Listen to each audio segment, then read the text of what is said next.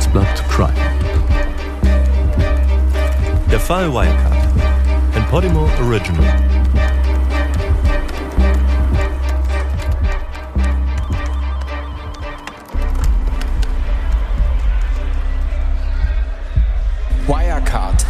Vertreter der neuen Welt der Finanzen und stiegen einst kometenhaft auf. Wirecard aus Aschheim bei München ist nach Börsenwert inzwischen das wertvollste deutsche Bankunternehmen vor der Deutschen Bank. Wirecard. Wir sind von der Aktie sehr, sehr überzeugt. Persönliche Lieblingsaktie? Im Moment ist sie Wirecard, weil sie. Einzelheiten über die Erfolgsgeschichte der Firma. Ein Unternehmen aus der neuen Zeit. Es geht dabei um viel Geld und sogar mögliche kriminelle Machenschaften. Einen Absturz erlitt dabei die Aktie von Wirecard. Nach Spekulationen über Unregelmäßigkeiten können wir ganz klar diese schweren Vorwürfe zurückweisen. Börse hat sich die Aktie des Bezahldienstes Wirecard nach dramatischen Kursverlusten wieder erholt. So ein äh, Schaden, den kann man verkraften, der wird auch wieder vergessen, wenn man gutes Geld verdient. Das Gros der Analysten hält Wirecard die Stange. An der Börse wurde der Handel mit Wirecard-Aktien nach Bekanntwerden der Insolvenz vorübergehend vom Handel ausgesetzt. Wegen drohender Zahlungsunfähigkeit Unfähigkeit und Überschuldung. Brachen die Aktien zunächst um 80 Prozent. Praktisch ein Totalschaden. Zu Luftbuchung zu machen. Seitdem hat es so ein gewisses Schmuddel-Image-Spiel Unternehmen und mit der, mit der Erotikindustrie verfangen. Bei Wirecard ist der zurückgetretene Chef Markus Braun festgenommen worden. Aber es ist nie wirklich was nachgewiesen.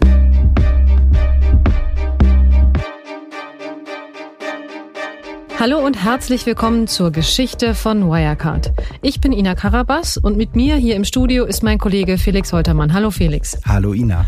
Heute geht es um die beiden wichtigsten Personen in diesem wohl größten, umfangreichsten und vielleicht auch unglaublichsten Bilanzfälschungsskandal der deutschen Nachkriegsgeschichte. Es geht um Markus Braun, den Mann, der 18 Jahre lang als Vorstandsvorsitzender am Steuer des Konzerns stand. Ich glaube, dass wir ein sehr starkes organisches Wachstum vorweisen können. Wir haben jetzt auch im ersten Halbjahr ein Umsatzwachstum von mehr als 35 Prozent erzielen können, haben das letztjährige organische Wachstum nochmal sehr stark schlagen können. Ähm, ich würde sagen, auch die Neukundenabschlüsse weisen eine, einen außerordentlichen Anstieg auf. Ja, Markus Braun, der war das Gesicht von Wirecard, der Mann für die große Bühne, aber verantwortlich für das eigentliche Geschäft oder zumindest einen großen Teil davon. Das war der zweite Mann bei Wirecard, der Organisationsvorstand und Asienchef Jan Masalek. Der war 20 Jahre im Unternehmen, länger als Braun, wie er gern betont hat. Und beide Männer, Braun und Masalek, die sind sehr, sehr verschieden. Darüber werden wir noch sprechen. Aber die haben auch eins gemeinsam. Die kommen nämlich beide aus Österreich. Und von dort hat unser Wien-Korrespondent Hans-Peter Siebenhaar den kometenhaften Aufstieg von Wirecard verfolgt. Also ich glaube, in Österreich gibt es Meister des Verdrängens.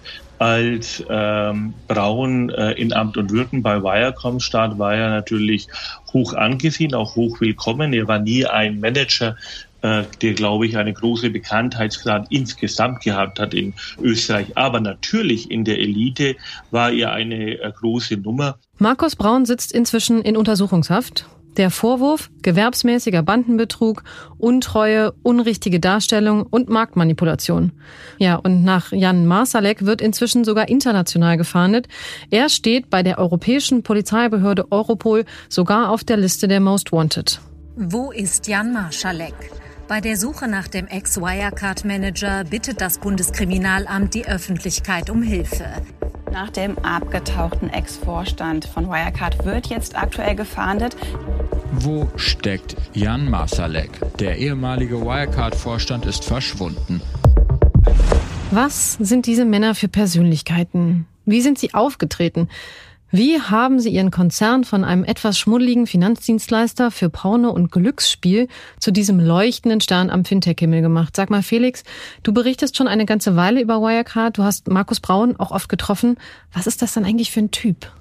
Auf den ersten Blick ein ziemlich spröder Typ. Markus Braun ist groß, schlank, trägt am liebsten schwarzes Sakko mit schwarzem Rollkragenpullover. Irgendwie hat er ein bisschen was von Steve Jobs, dem großen Apple-Gründer, dem Visionär aus dem Silicon Valley, aber irgendwie dann auch wieder nicht. Ja, sagen wir, ich habe ihn ja auch mal erleben dürfen. Auf den ersten Blick wirkt er jetzt nicht unbedingt wie ein Visionär. Das stimmt, würde ich auch so sehen, aber er hat sich selbst auf jeden Fall gern so gesehen. Er wollte dieser Visionär sein und seine Fans und seine Anleger, die haben ihm das auch abgenommen. Die haben ihm das geglaubt. Ein Markenzeichen, das sich Braun sehr früh angewöhnt hat, war seine Art zu reden. Bei Markus Braun, da ging es auf der großen Bühne immer ums große Ganze, um die Algorithmen, um künstliche Intelligenz, um Big Data, also kurz gesagt um die digitale Zukunft und die Welt von morgen.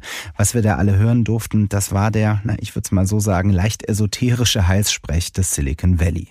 Sehen Sie es mir nach, dass ich mich nicht hinter dieses Pult stelle. Das ist, ich liebe es herumzulaufen.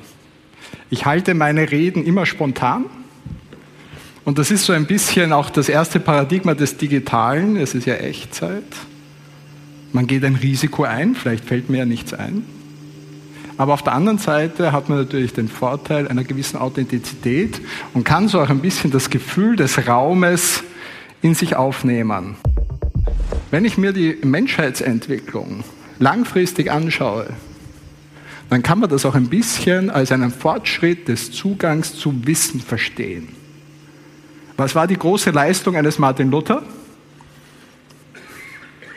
Ja, die Reformation, aber er hat vor allem die Bibel auf Deutsch übersetzt. Und dadurch ist zum ersten Mal in vielen Haushalten ein Buch in den Haushalt gekommen. Das Internet ist der geringschwelligste Zugang zu Wissen, den wir jemals hatten. Wo hat Brauns Geschichte denn eigentlich angefangen? Ja, wir haben es schon gesagt, Braun ist Österreicher. Geboren ist er 1969 in Wien, also heute 51 Jahre alt. Seine Mutter war Lehrerin, der Vater Volkshochschuldirektor, aber Pädagoge wie seine Eltern wollte Braun jetzt nicht werden. Er hat was ganz anderes studiert, und zwar Wirtschaftsinformatik an der Uni Wien, auch promoviert. Dann hat er gestartet als Unternehmensberater in München. Kollegen von damals, die ich gesprochen habe, die haben ihn als recht unauffällig beschrieben. Als Zitat ein eher kleines Licht. Aber eins, das hätte ihn ausgezeichnet, nämlich, dass Markus Braun groß denken kann. Nun ja, Großdenken, das kann ja nun alles Mögliche sein, aber was bedeutet das denn konkret? Konkret heißt das im Fall von Markus Braun, dass seine Karriere ziemlich schnell Fahrt aufgenommen hat. Er startet dann bei KPMG, der großen Wirtschaftsprüfungsgesellschaft, und die schickt ihn 2001, also vor 19 Jahren, als Berater zu einer Vorgängerfirma von Wirecard. Kurz nach der Jahrtausendwende ist die New Economy Blase geplatzt, auch in München und viele Fintechs, Startups, die stecken in Geldnöten. Auch die Firma, zu der Braun kommt, hat Probleme. Die verdient ihr Geld eigentlich mit sogenannten Webdialern. Das sind teure Internet-Einwahlprogramme, zum Beispiel über 0190er Nummern. Wirklich Geld verdient sie damit aber nicht mehr, steht kurz vor der Pleite und dann kommt eben Braun und reißt das Ruder herum, wird Cheftechniker. Ja, aber sag mal, ist Markus Brauns Rolle dabei nicht damals schon total umstritten? Es haben ihm damals schon Manager vorgeworfen, die Firma ausgehöhlt und übernahmereif gemacht zu haben. Das stimmt, da gab es später auch entsprechende Presseberichte. Fakt ist, es gab umstrittene Software-Lizenzverkäufe durch das Management um Braun. Es kam dann zu einer Insolvenz. Eine Konkurrenzfirma hat das Unternehmen übernommen. Markus Braun, der hat davon eher profitiert. 2002 wurde er Vorstandschef. Die Vorwürfe, er hätte diese Vorgängerfirma ausgehöhlt, die hat er immer als Unsinn bezeichnet. Was wir wissen ist, er steht ganze 18 Jahre an der Spitze von Wirecard bis zum 19. Juni 2020. Drei Tage später wird er verhaftet. Ja, Wahnsinn, oder? Ähm, er ist dann zwischendurch tatsächlich aus der Untersuchungshaft freigekommen. Nun sitzt er zum zweiten Mal in Untersuchungshaft. Und zwar in der Sache mit noch viel schärferen Vorwürfen als vorher. Die lauten nun Bilanzfälschung, Geldwäsche und Marktmanipulation. Und jetzt zeigt sich wahrscheinlich, Markus Braun ist eben nicht der strahlende Visionär, der er gerne sein wollte, sondern eher ein mutmaßlicher Milliardenbetrüger. Aber trotzdem haben ihm ja viele Anleger, Mitarbeiter und Weggefährten lange Jahre die Treue gehalten. Sowohl in München, aber auch in seiner Heimatstadt Wien. Und deswegen wollen wir uns nun Österreich anschauen, beziehungsweise die Ösi Connection und schalten zu unserem Wien-Korrespondenten Hans-Peter Siebenhaar. Hans-Peter, Markus Braun, der sitzt jetzt wieder in U-Haft. Wirecard ist insolvent und ich glaube, wenn ich es aus der Ferne richtig mitbekommen habe, ist das auch in der österreichischen Presse äh, ein Thema. Kurz gefragt, wie sieht man eigentlich in Österreich den Fall Wirecard? In Österreich sieht man den Fall Wirecard vor allem als deutschen Finanzskandal, bei dem ja Österreich beteiligt war, aber in erster Linie ist es natürlich ein Imageverlust für Deutschland äh, und äh, man betrachtet das äh, durchaus, äh, ja, ich will nicht sagen äh, genüsslich, aber äh, nach den na, Jahren mit der Hypo ALBA, der, der verstaatlichten Bank und dem gesamten Finanzskandal oder Milliardenschaden, ist natürlich eine gewisse Schadenfreude mag übertrieben sein, aber ein hohes Interesse am Fall Wirecard und äh, wie Deutschland sozusagen diesen Image-Schaden, aber auch nochmal den Schaden äh, für die Aktionäre tatsächlich aus der Welt schaffen will und natürlich auch die strafrechtliche Aufarbeitung. Nochmal konkret gefragt, ist es aus österreichischer, aus Wiener Sicht wirklich nur ein deutsches Thema oder wurde Braun nach deiner äh, Beobachtung auch in Wien äh, hofiert? Hat man vielleicht auch in Wien zu ihm aufgeblickt? War Braun für die, für die Wiener High Society, er hat ja auch noch in Wien gewohnt, ne? seine Familie war ja da, dann hat er noch ein Haus in Kitzbühel. War der auch für die Wiener davor ein Thema, ein Vorbild? Wie hast du das wahrgenommen? Ähm, ich erinnere mich an ein Gespräch beim Bundeskanzleramt mit äh, Antonella May-Pochtler, eine ehemalige Unternehmensberaterin, die die Denkfabrik vom Bundeskanzler Sebastian Kurz führt. Ähm, und äh, sie erzählte mir mit großem Stolz, dass im Beirat dieses äh, Thinktanks des Bundeskanzleramts eben unter anderem auch Markus Braun sitzt. Ähm, und äh, damals war er, galt er als einer der wirklich smarten Unternehmer in der, in der Finanzbranche und gerade in einer Zeit, wo auch Österreich sich äh, Singapur insbesondere als Vorbild nahm, galt äh, Braun als ein, ja, als ein Vorzeigemanager des äh, Landes. Und äh, nun nach dem Skandal ähm, wird das äh, ziemlich ausgeblendet, sowohl in der Politik als auch in den österreichischen Medien, soweit ich das äh, beobachten konnte. Aber das ist ehrlich gesagt für gelernte Österreicher, mit denen ich sprach heute, äh, wenig über, äh, überraschend. Man, man schätzt es wie beim Skispringen oder beim Skilaufen, man schätzt Gewinner und äh, vergisst die Verlierer. Heißt das, dass Herr Braun äh, ÖVP nah war? Kann man das so sagen? War der, war der sozusagen mit der konservativen Partei von Kanzler Sebastian Kurz äh, dann äh, auf, auf Du und Du? Also ähm, im Beirat der Denkfabrik des Bundeskanzleramts zu sein, heißt, ich habe einen unmittelbaren Zugang äh, zur Macht und damit auch zu Bundeskanzler Kurz, äh, um das auch rein plastisch mal darzustellen. Die Denkfabrik, also die Büros der Vorgänger der Re Regierung, sind ein paar Türen weiter vom Amtszimmer des österreichischen Bundeskanzlers, also auf der gleichen Etage. Das ist äh, schon ein sehr direkter Zugang und Braun spielte da natürlich äh, eine Rolle. Hat sich der Kanzler Sebastian Kurz einmal geäußert zu Markus Braun oder zum Fall Wirecard? Sebastian Kurz ist ein kommunikatives Talent der Sonderklasse, ähm, ausgerüstet mit einem Spürsinn für Nachrichten, Informationen und Meinungen, hat es ja in sehr, sehr kurzer Zeit geschafft, an die Spitze von Österreich zu kommen. Äh, deshalb wäre es naiv zu glauben, dass er äh, Braun äh, heute sich nochmal dazu äußern würde. Nein, Braun ist ein Mann von, äh, von gestern und man geht natürlich äh, im Bundeskanzleramt auf Distanz und spielt auch die Nähe, die es früher gab zwischen Braun und der politischen Macht in Österreich herunter, um den Schaden zu begrenzen. Und wie gesagt, ähm, mir sagte heute jemand in Wien, äh, die Österreicher seien die Meister des Verdrängens. Das heißt also auch, äh, das Kapitel Braun und Wirecard blendet man aus. Felix, wir haben ja jetzt schon sehr viel über Markus Braun gesprochen, aber du bist ja einer der sehr wenigen Journalisten in Deutschland, die mal mit Jan Marsalek, also der Nummer zwei bei Wirecard, gesprochen haben, ihn persönlich kennengelernt haben. Was kannst du uns denn zu dem Ex-Asien-Vorstand erzählen, nachdem ja jetzt international gefahndet wird? Ja, Masalek ist auf jeden Fall ein interessanter Typ. Wir haben uns Anfang 2020 tatsächlich getroffen im Bayerischen Hof, also dem Münchner Nobelhotel. Er hatte da einen perfekt sitzenden Anzug an, wie üblich, einen kahlrasierten Kopf, eine teure Uhr. Ich habe ihn dann erstmal gefragt, ob er sich Masalek oder Marschalek ausspricht. Seine Antwort war, ganz wie Sie möchten. Wenn ich ihn jetzt auf einen Nenner bringen müsste, würde ich sagen, er war der Typ Aufsteiger. Ein bisschen undurchsichtig und so eine Art Projektionsfläche für andere, für sein Gegenüber. Das ist auf jeden Fall eine wahnsinnig spannende Beschreibung. Was wissen wir denn eigentlich über seinen Hintergrund? Ja, Masalek, der kommt aus Wien wie Braun. Er ist 1980 geboren, also heute 40 Jahre alt, elf Jahre jünger als der Vorstandschef.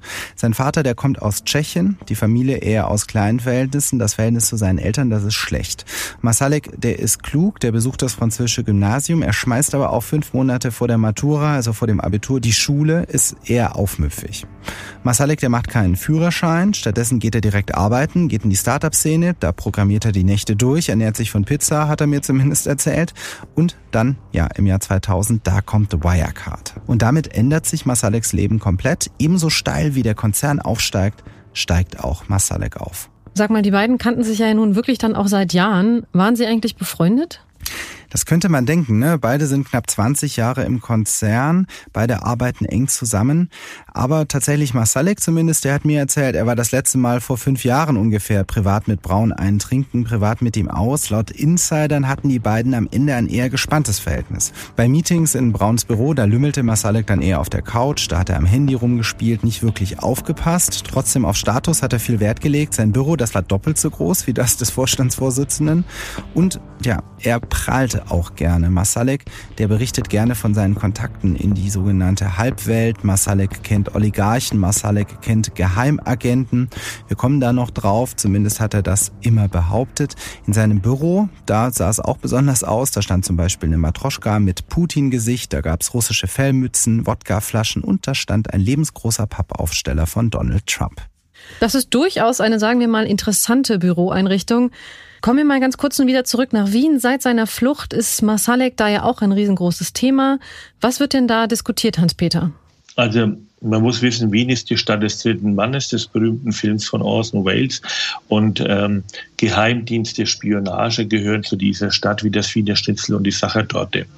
Es gibt viele Gerüchte, was sich ähm, ja relativ abzeichnet. Äh, Masalek hat eine Nähe gehabt zur rechtspopulistischen FPÖ, insbesondere äh, zu Johann Gudenus. Johann Gudenus äh, war eine zentrale Figur der ehemaligen Haider-Partei.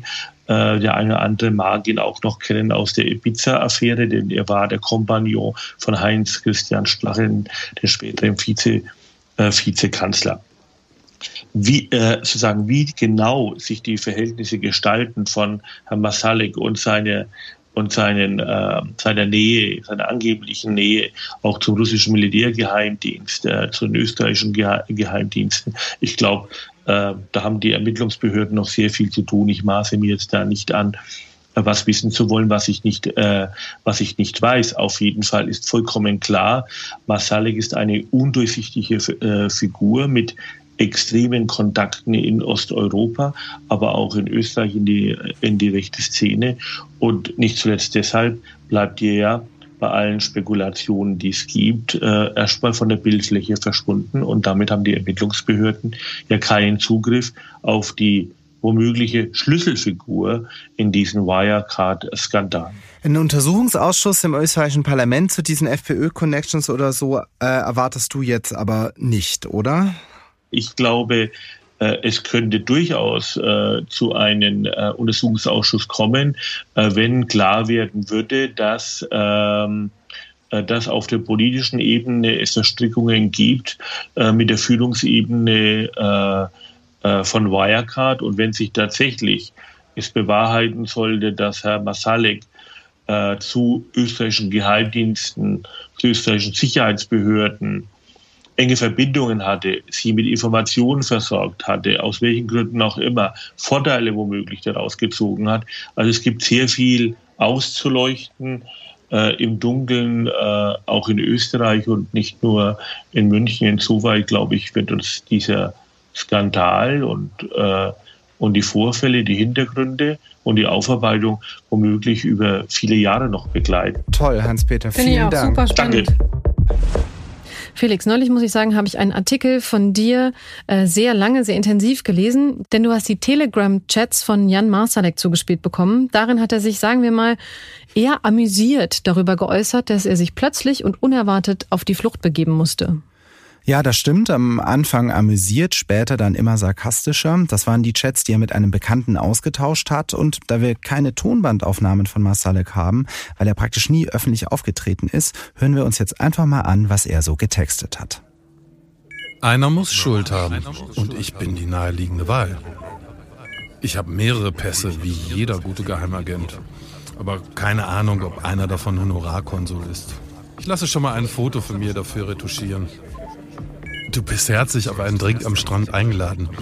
Wobei ich da eher jetzt mal ein paar Monate warten würde, bis sich der Wirbel gelegt hat. Den Privatjet können wir uns ja jetzt auch leisten. Ich suche mir gerade ein neues Toupet aus. Damit komme ich ganz relaxed nach München zurück. Mit 1,9 Milliarden kann ich mir den Starnberger See jetzt leisten. Man muss wirklich sagen, ich finde, das ist alles ziemlich unfassbar. Ich weiß noch, als ich die Geschichte gelesen habe und ich konnte wirklich nicht aufhören, was dieser Typ angesichts der Ausmaße des Skandals, die da durchaus schon absehbar waren, geschrieben hat, mit welcher vermeintlichen Leichtigkeit der da noch agiert hat, das finde ich wirklich erstaunlich. So, gehen wir jetzt nochmal von den Personen zum Geschäftsmodell von Wirecard. Wirecard hat die Zahlungsabwicklung für seine Kunden gemacht. Es war ja Markus Brauns Vision, dass man Zahlungsvorgänge so einfach wie möglich macht. Zuletzt hatte Wirecard nach eigenen Angaben über 5000 Mitarbeiter in 26 Ländern. Und zu den Kunden zählten prominente Namen wie Aldi, Ikea, WMF oder aber auch Telefonica. Aber es waren schon noch immer noch Porno-Webseiten dabei und halbseidene Trading-Seiten, aber auch ganz normale kleine und mittlere Online-Händler und Shops. Laut Wirecard waren das sogar mehrere hunderttausend. Felix, sag mal, warum denn dieser Wunsch nach Größe? Wo kommt der her? Ja, Markus Braun, der hat eins verstanden, Zahlungsabwicklung ist ein Geschäft mit extrem niedrigen Margen.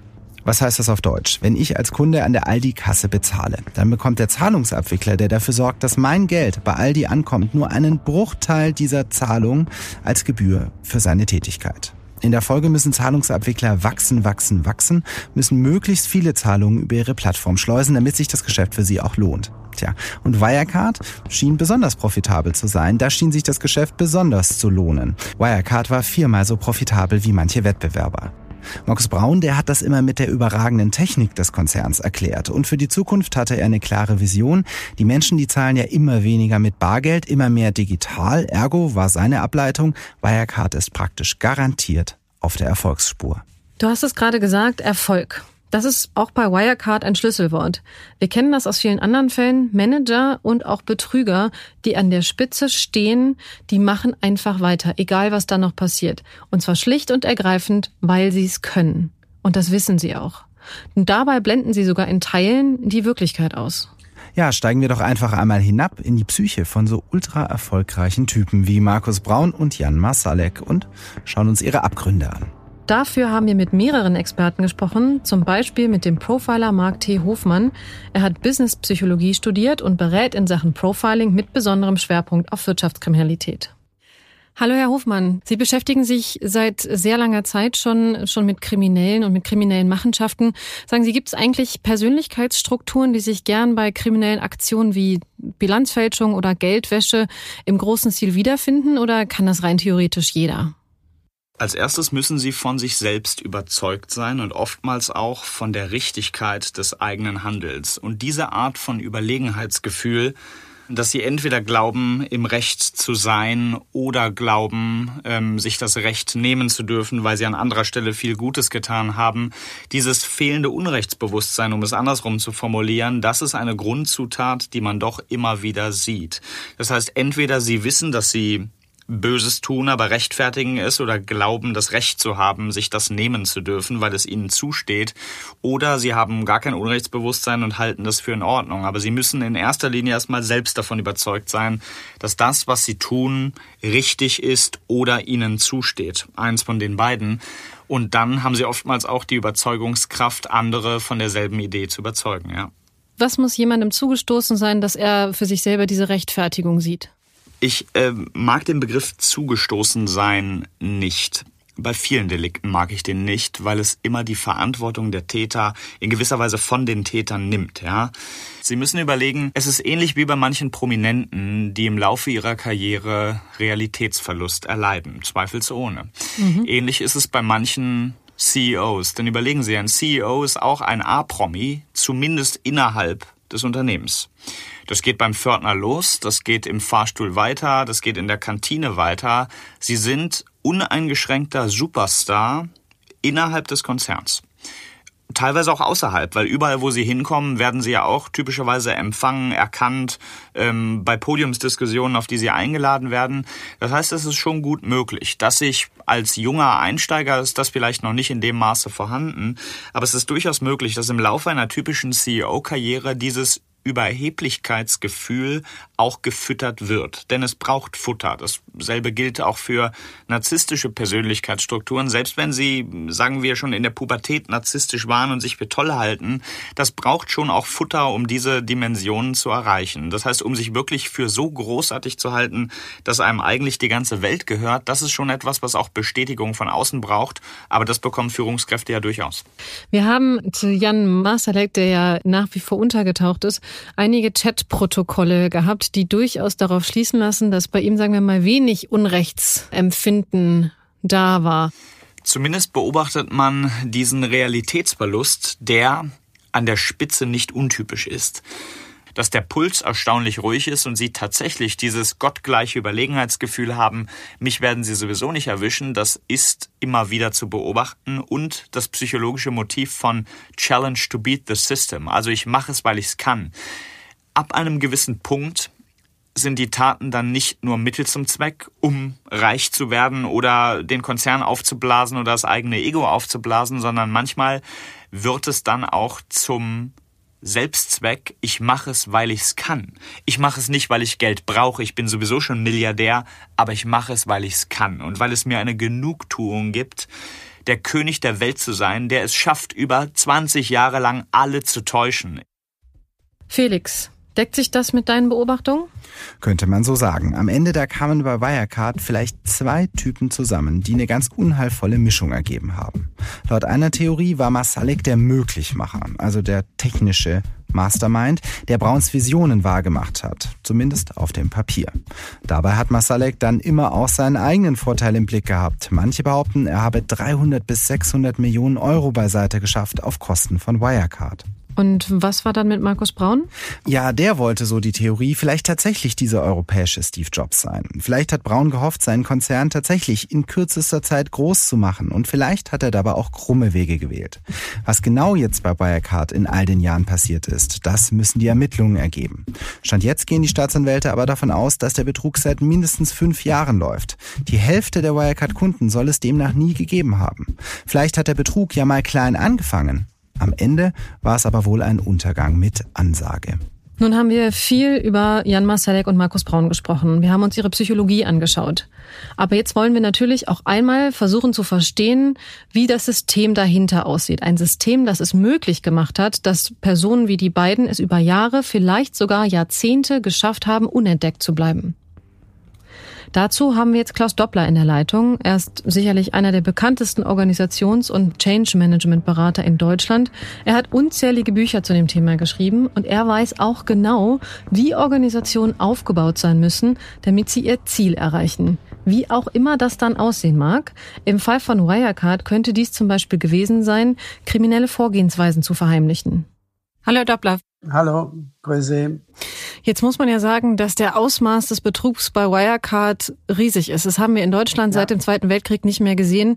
Können Sie sich vorstellen, dass tatsächlich in diesem ganzen Konzern nur ein paar Personen im Vorstand davon oder vielleicht auch im Aufsichtsrat wussten? Was meinen Sie?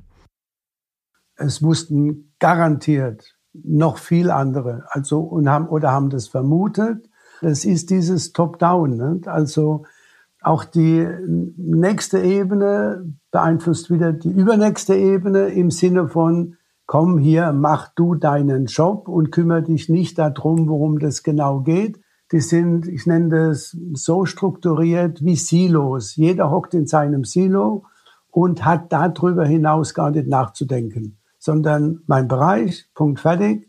Und ich folge dem, was von mir verlangt wird und ich mache mir keinen übergreifenden Blick weil es ist zu riskant und äh, auch nicht erwünscht. Was für eine Atmosphäre oder Struktur muss sich im Unternehmen entwickeln, damit so viele kollektiv wegschauen oder so tun, als würden sie nichts mitbekommen? Ja, indem ich genau das strukturiere und sage, also Leute, passt auf, ich weiß, was ich will und ich bin einzigartig, das ist die Inszenierung und ich, ich teile ihm jetzt ein kleines Stück Macht, übergebe ich ihm und sage, und du hast dabei die Chance, das und das mit zu verfolgen, aber alles unter meiner Regie, das ist einfach selbstverständlich. Ich lock ihn sozusagen rein, indem ich ihn mit ein paar, ich sag mal, Dinge, also Restdinge versorge, so dass er sich beteiligt fühlt. Was braucht es für Mitarbeiter, zum Beispiel in der Buchhaltung von Wirecard? Da werden ja durchaus auch Leute gesessen haben, denen da rein theoretisch hätte was auffallen können. Braucht es spezielle, zahme Menschen an solchen Stellen? Klar, ich suche mir die Mitarbeiter raus, die ich gerne hätte. Und ich kann sehr gut testen, nicht? ob jemand loyal ist zu mir. Und zwar loyal heißt dann aber, also du hast das zu tun, was ich verlange und da kann ich Tests machen, aber ganz locker. Ich kann in einem kurzen Gespräch erkennen, loyaler Typ, genau, den nehme ich da rein. Und, äh, und dann kann ich ihn noch belohnen, wenn er so bestimmte Schritte dann macht, genau in diese Richtung. Und den anderen, den, den, der selbst denken kann und denken will, ne, kann ich auch direkt erkennen und den stelle ich nicht ein. Fertig. Danke, Herr Doppler. Tja, ich glaube, viele von uns hatten schon mal solche Chefs, wie sie Klaus Doppler gerade beschrieben hat. Also Chefs voller Machtbewusstsein, Herrschaftswillen und sicherlich auch mit einem extrem ausgeprägten Selbstbewusstsein. Und das, obwohl ja eigentlich diese Art von Top-Down-Management nicht mehr gewünscht ist. Ja, und trotzdem finden sich seine Vertreter nach wie vor in den Vorstandsetagen, aber auch in den Wirtschaftsstrafakten. Offensichtlich steckt da System dahinter. Und um genau dieses System zu verstehen, habe ich mit einer Finanzmarktexpertin gesprochen, die als Anwältin und Beraterin sowohl an der Wall Street, aber auch hier in Deutschland arbeitet. Sandra Navidi. Sie hat einen Bestseller mit dem Namen Superhubs geschrieben. Darin geht es darum, wie die Finanzelite und ihre globalen Netzwerke unsere Welt regieren. Und das hat uns natürlich interessiert. Hallo Frau Navidi, schön, dass Sie dabei sind. Hallo, vielen Dank. Wenn wir uns jetzt mal vielleicht eine Person wie Markus Braun anschauen, ähm, der ehemalige CEO von Wirecard, der war sehr, sehr gut vernetzt in höheren Kreisen, sowohl in Politikerkreisen als aber auch in der Wirtschaft. Wie genau funktioniert das, dass ein Netzwerk nicht reagiert, wenn jemand wie Markus Braun unter Verdacht kommt? Weil er ist ja dann doch schon vor einiger Zeit in, sagen wir mal, in den Verdacht der Bilanzfälschung geraten. Da kommen einige Dinge zusammen. Grundsätzlich muss man sagen, wenn jemand so einen Betrug begeht, das war ja nicht nur, dass da irgendwas schiefgelaufen ist und jemand ist in eine Pleite geschlittert, hat irgendwie schlecht gewirtschaftet, das war ja dann wirklich ganz handfester oder es sieht zumindest danach aus, dass es ein handfester Betrug war.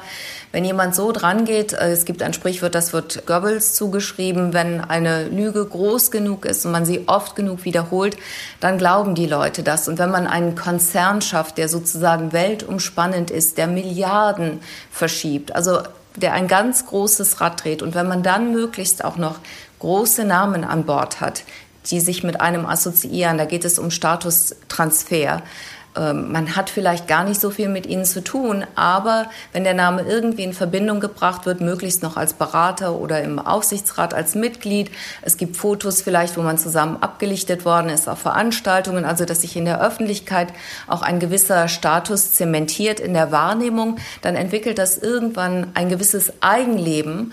Und Reputation ist ja auch etwas, was nicht objektiv in der Person selbst begründet ist, sondern das kommt zustande in der Wahrnehmung der anderen. Und irgendwann hatte Markus Braun eben dieses Ansehen, die Reputation, dass er so ein Whiz-Kid ist, jemand, der einen Wahnsinnserfolg geschaffen hat.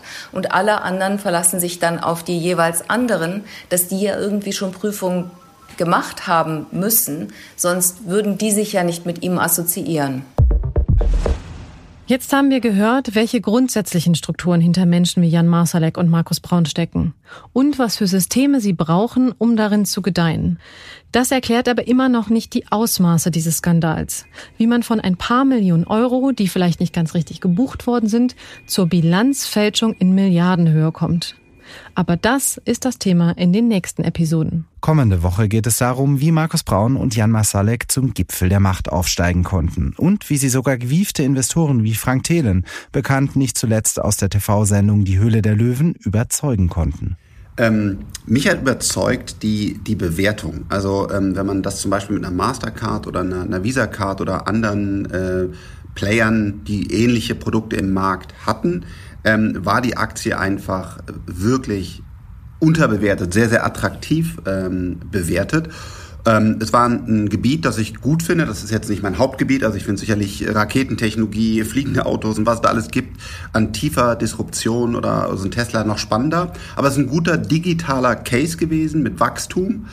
Und ähm, ich finde, wir brauchen kein Bargeld mehr, sondern wir sollten ähm, digital bezahlen. Ich fand auch gut, dass es endlich mal ein deutscher Player war. Und aus dieser attraktiven Bewertung, ähm, dass es ein digitales Geschäftsmodell war, ich habe gutes Feedback bekommen von, von den Mitarbeitern, mit denen ich da gesprochen habe, von den Partnern, ähm, habe ich gedacht, das ist auf jeden Fall ein guter Baustein äh, für mein Portfolio. So, und mehr dazu gibt es dann in der nächsten Woche. Also nicht vergessen, die Wirecard Story geht weiter. Danke an dieser Stelle an unser Produktionsteam Regina Körner und Migo Fecke bei professionalpodcasts.com und an Podimo und das Team dort für die Plattform und den Support.